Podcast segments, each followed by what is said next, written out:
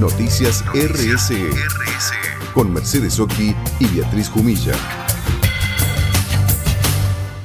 Ya estamos en comunicación para Noticias RSE con el doctor Juan Carlos Cháquez, médico argentino, uno de los diseñadores del primer corazón bioartificial. Él es integrante del grupo de investigación del Hospital Georges Pompidou en París, directamente desde París la capital de Francia. Eh, le damos la bienvenida al doctor profesor Juan Carlos Cháquez. ¿Cómo está, doctor? Bienvenido a Noticias RC. ¿Qué tal? ¿Cómo les va? Muchas gracias por la invitación. Buenas tardes. No, gracias por atendernos, doctor. Al contrario, habíamos estado leyendo una información que tiene mucho que ver con usted. En este caso, mini órganos artificiales, dice la, la información, del tamaño de la punta de un bolígrafo, permiten estudiar procesos biológicos cruciales, comprender el comportamiento de las enfermedades o analizar el efecto de ciertos medicamentos. Y acá le digo, bueno, que tiene tanto que ver usted por el trabajo que viene realizando ahí en el Laboratorio de Investigaciones Bioquímicas, Bioquirúrgicas en Francia, y bueno, eh, y tiene que ver eso con el trabajo suyo y el prestigio para, para nuestro país, que un argentino que nos ha ayudado hace muy poco a que las vacunas modernas lleguen a nuestro país, no falten las vacunas, ahora esté trabajando en esto. Cuéntenos un poquito de qué se trata, qué son los organoides en principio. Una necesidad en la investigación tener algo distinto, más simple que los... Eh, es decir, siempre hay tres fases en la investigación. Una que es in vitro, los tubos de ensayo en los frascos, luego in vivo, que son pequeños animales, y finalmente la aplicación en los seres humanos cuando uno está creando un nuevo tratamiento, un nuevo medicamento. Entre eh, ese modelo in vitro y el modelo in vivo, eh, eh, había necesidad de crear algo distinto para evitar sacrificar y crear tantos animales para probar medicamentos o probar nuevas soluciones.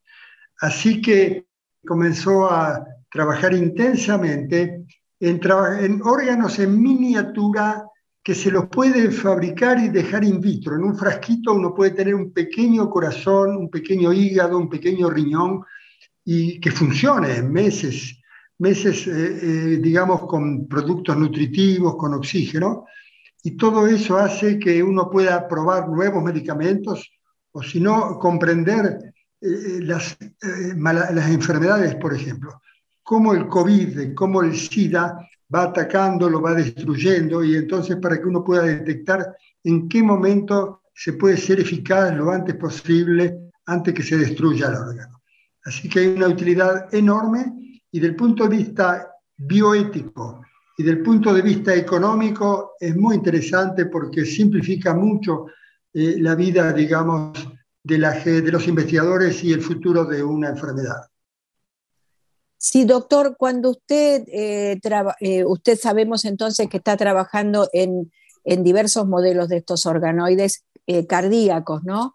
usted cuando nos habló del echarpe cardíaco, esa técnica que usted con tanto éxito realizó aquí en la Argentina y ahí en Francia, para, bueno, salvarle la vida a muchísimos pacientes sin tener que hacer tremendas operaciones a corazón abierto, ¿no? Eh, ya utilizaba eh, células madre eh, inmovilizadas. Cuéntenos un poquito más profesionalmente de lo que yo puedo este, decir o preguntar. Bueno, cuando empezamos con esa operación, hace como 20, 30 años ya, contábamos en la época fundamentalmente con animales de experimentación que eran de cierto tamaño, eran corderos, eran este, eh, cabras. En, Francia no se trabaja mucho con el perro porque es un animal doméstico y preferimos cerdos también. Digamos, animales que se crían para la industria y bueno, finalmente también sirven para la investigación. Pero este, con el tiempo nos dimos cuenta que se podía hacerlo más pequeño pero no tanto porque cuando uno trabaja en corazón, está diseñando una nueva cirugía cardíaca, no puede hacerlo en un ratón, tiene que pasar a un modelo más grande. Así que nos sirve ahora este organoide para probar, en lugar de poner un músculo alrededor del corazón con un marcapasos que lo va a hacer en una especie de masaje, hacemos eh, organoides con infartos, con cicatrices de infarto ya, con la enfermedad, eh, digamos, que no se le logra hacer en animales.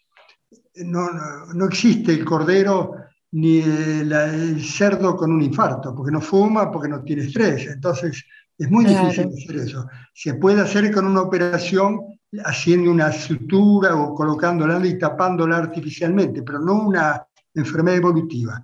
En cambio, sí se puede hacer en un organoide.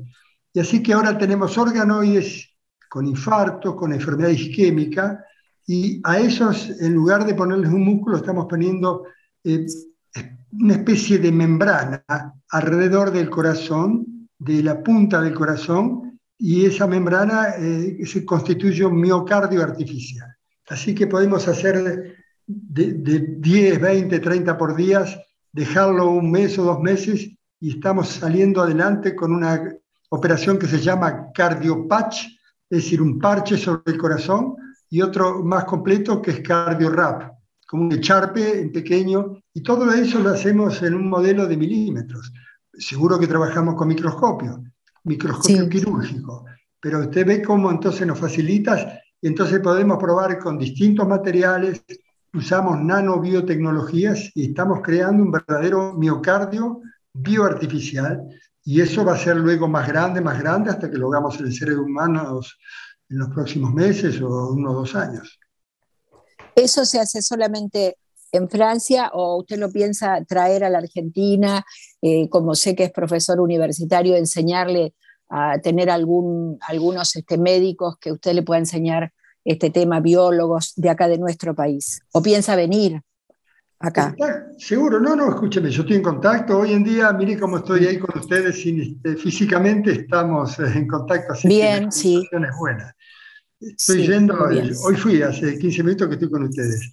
Entonces, quiere decir que el contacto es bueno, las imágenes también. Este, se puede también eh, hacer una transmisión de, del cuerpo, todo, hacer una imagen mucho más grande si lo quiere. Pero lo importante es que estamos en la etapa de desarrollo y en cambio eso sí, lo podemos transmitir y trabajar en equipos multidisciplinarios con gente de varios países.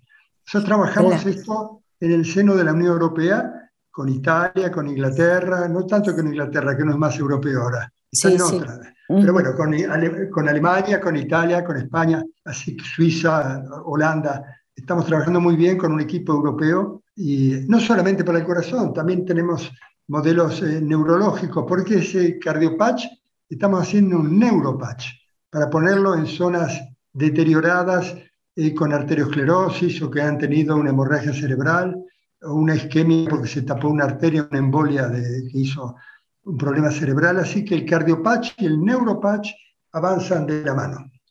Claro, eso es lo que me, tenía en la punta de la lengua para preguntarle que estas experiencias eh, en el tema cardíaco iban a lograr avances en, la, en materia cerebral, que ya lo, lo está logrando, también hepática, pancreática, gástrica, renal, testicular y pulmonar. Ley, ¿es así? Exacto, exacto. Y sobre todo es muy útil en el COVID. Claro. ¿Eh? Porque hubo organoides en el cual se están probando no solamente las vacunas, cuando mucha gente decía al principio no probaron las vacunas. Claro que sí, se probó en organoides. Se probó eh, que la, eh, la, vacuna moderna, la vacuna de Pfizer, se probaron en organoides antes de los seres humanos. En, el cerebro, en el corazón, digamos, en, en el pulmón. Hay muchísimos modelos de pulmón que se fueron infectados intencionalmente esos pulmones y luego se le hizo el tratamiento para ver si se resolvía o no, con vacuna y sin vacuna. Así que el organoide fue un poco, digamos, eh, el rey de la investigación en el COVID y está haciendo ahora en el SIDA lo mismo. Y estos organoides también son importantes para la industria farmacéutica, ¿verdad, profesor? Claro, porque en este momento hace falta que las industrias prueben en, en los frascos, todo eso, luego pasan a ratones. Y los ratones este, es un problema, porque un ratón vive dos años y luego eh, en dos años hace toda una vida. Eh, quiere decir que este, pasa a ser adulto y luego muere. Y es muy difícil comparar eso con la vida del ser humano, que son 60, 50 años. Así que muchas complicaciones de medicamentos se analizaron solamente en ratones, en pequeños animales, Y después de 10 años en pacientes se vieron que había complicaciones cardíacas, complicaciones neurológicas, malformaciones fetales, la en la época se vio que los niños salían, digamos, nacían sin miembros. Entonces todo eso ahora se puede hacer mucho mejor en organoides porque los organoides se trabajan con células humanas. Nosotros, nuestros organoides son completamente humanos. Son células eh, madre de seres humanos que se los coloca con líquidos que son factores de crecimiento y esos factores de crecimiento y de diferenciación y todo realmente se hace de una manera muy, muy interesante porque es, una, digamos, es un auto ensamblado. Automáticamente cuando uno pone las células y, que son, eh, digamos, transformadas en una línea hacia el corazón, con unos líquidos especiales, en 15 días tiene un pequeño corazón y cada vez más diferenciado. Es decir, copiamos un corazón fetal, lo vemos desarrollarse, cómo se va organizando, cómo es una copia del, del órgano fetal en un frasquito. Eso es muy interesante, porque entonces nos permite ver en algunas enfermedades si hay malformaciones, en qué momento ocurren y de dónde, de qué manera se crea esa malformación te ve el interés importante en, obstetricia, en, eh, digamos, en genética de todo este tema. Doctor Juan Carlos Cháquez, eh, su inmenso trabajo como científico, como investigador, eh, eso también es ayudado por los grandes avances que hay en la tecnología, ¿no? La tecnología de las células madres, la bioingeniería, es eso. Exacto, sí, nosotros lo, Qué bien digamos, los médicos solos o los eh, cirujanos solos no, es suficiente, son grupos multidisciplinarios que tienen los inmunólogos, los genéticos, geneticien, digamos, y, este, y bueno, la gente que trabaja en la investigación básica, como es la biología molecular, la biología celular, y todo eso ayuda a que las cosas progresen. Y multinacional, no hay fronteras para esto. ¿eh? Cuando uno dice, este, cuando hay problemas fronterizos entre un país y otro, en la ciencia no hay frontera, con los pacientes tampoco, son todos iguales. Así que yo desde Francia soy un médico internacional, un científico internacional y mis colegas lo mismo. Para nosotros, cuando vemos guerras a través de fronteras, todo eso es una barbaridad, es una incomprensión total porque los seres humanos somos todos inquilinos de esto que se llama el planeta Tierra, eh, junto con otros animales, con vegetales. Eh, encima, por una línea de que a alguien se le ocurrió trazarla en un lugar que no conviene, es terrible como se puedan volver a hacer guerras por esos temas de límites y de invasiones. ¿Y cómo está en estos momentos Europa y en especial el país que usted está viviendo, eh, Francia, eh, su capital París, con todo esto de la guerra, con el intenso calor, porque nosotros ahora estamos en, la, temporada de invierno y, ustedes atravesando un calor muy fuerte, ¿no? Y sequía. Sí, eh, es decir, hay grandes, eh, creo, creo, que lo que tiene de interesante Francia es que está rodeado de, océanos, de aguas, eh, digamos, saladas. El océano Atlántico en el lado occidental y el Mediterráneo en el sur. Eso, eh, hay países ya que están aprovechando esa agua salada. Por ejemplo, eh, yo estuve hace poco, hace unos meses ya, en eh, Arabia Saudita, en los Emiratos, con energía solar. Retiran el agua del mar y lo transforman en agua potable y luego la sal que lo desalinizan y esa sal la vuelven a arrojar de nuevo al mar. Es un ciclo cerrado, pero obtienen digamos, eh, teniendo océanos alrededor nuestro, no, no podemos morir de, sed. Así que hay que avanzar en esa tecnología que encima esos países, todo el mundo tiene energía eléctrica eh, que no necesita ni átomos ni, ni petróleo para hacerla. Tenemos la energía solar. Así que es interesantísimo ver cómo el agua potable es importante ahora en los Emiratos, en los países del Golfo, en, en Arabia Saudita, porque tan próximos tienen costas, y así que no se preocupan, aunque no tengan lluvias ni ríos, tienen el mar, y bueno, los, eh, logran tener buen agua potable con eso. Esta última guerra que, todavía está aconteciendo, bueno, hay varias, ¿no? Pero la, la que más este, se habla en los medios en este momento, la de Ucrania-Rusia, le va a traer muchos inconvenientes al país en este, durante el invierno. ¿Cómo ve la situación? Pues yo espero, espero que, bueno, hoy por ejemplo ya salió el primer barco desde Odessa hacia el Líbano con eh, trigo. porque es una gran productora de trigo Ucrania y estaba todo en depósitos esperando poder salir. Bueno, así que hubo un acuerdo entre Rusia, Ucrania y la Unión Europea y sobre todo también Turquía, que se domina más o menos esa región del Mar Negro y, y la costa del Mediterráneo Oriental. Todo eso, por el momento va bien eso, está funcionando, esperemos que no se trabe, que logre salir, digamos, ese material nutritivo hacia otros países. Pero eh, realmente en algún momento van a tener que firmar la paz. Así que, digamos, cómo no se pudo negociar y, calmarse un poco las, digamos, eh, las ilusiones que tenían de ser inmediatamente europeos, Ucrania o, o pertenecer a la OTAN, se tendría que haber negociado con más tranquilidad y no pensar que era ahora en este momento urgente hacerlo, sino que a veces la negociación pueden tomar varios meses y años. Así que en lugar de una guerra hay que tratar de volver a un estado de negociación. Usted sabe que a veces en 5 o 10 años los jefes políticos y militares cambian, desaparecen y la gente a veces en el futuro son mejores y se puede lograr una paz duradera, como pasó con Francia y Alemania el principal aliado que tiene económico Francia y la Unión Europea es esa colaboración permanente desde, entre Francia y Alemania. Son dos grandes potencias económicas, así que fíjese, y se hicieron dos guerras mundiales entre esos dos países y bueno, a fin del siglo XX, en el siglo XXI son aliados y es el motor tal vez más importante de la Unión Europea, esa, esa alianza y esa solidaridad entre Francia y Alemania. Doctor, y en cuanto al COVID, ¿cómo, cómo ve la situación en, en, Europa? Y bueno, acá más o menos en la Argentina, usted ya está informado, nosotros los, los oyentes pienso que también, pero ahí, en donde, en donde usted reside, en Francia.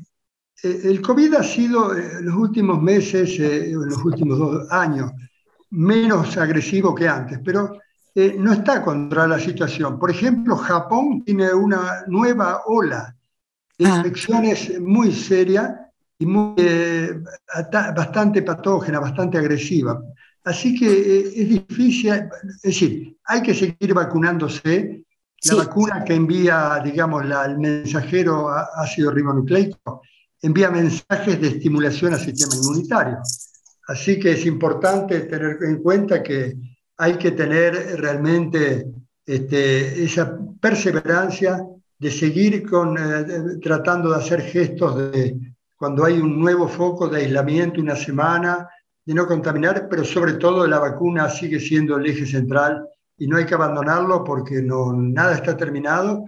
Hay que seguir ayudando al cuerpo para que siga teniendo anticuerpos para dominar ese virus que todavía sigue existiendo pero menos agresivo que antes. Doctor, eh, infinitamente agradecidos que nos haya podido atender, ya no le quitamos más tiempo, hablaremos, si usted puede, más adelante. Felicitaciones por el trabajo enorme que siempre está haciendo y muchas gracias desde Noticias RCE para toda la audiencia de acá de, de Argentina.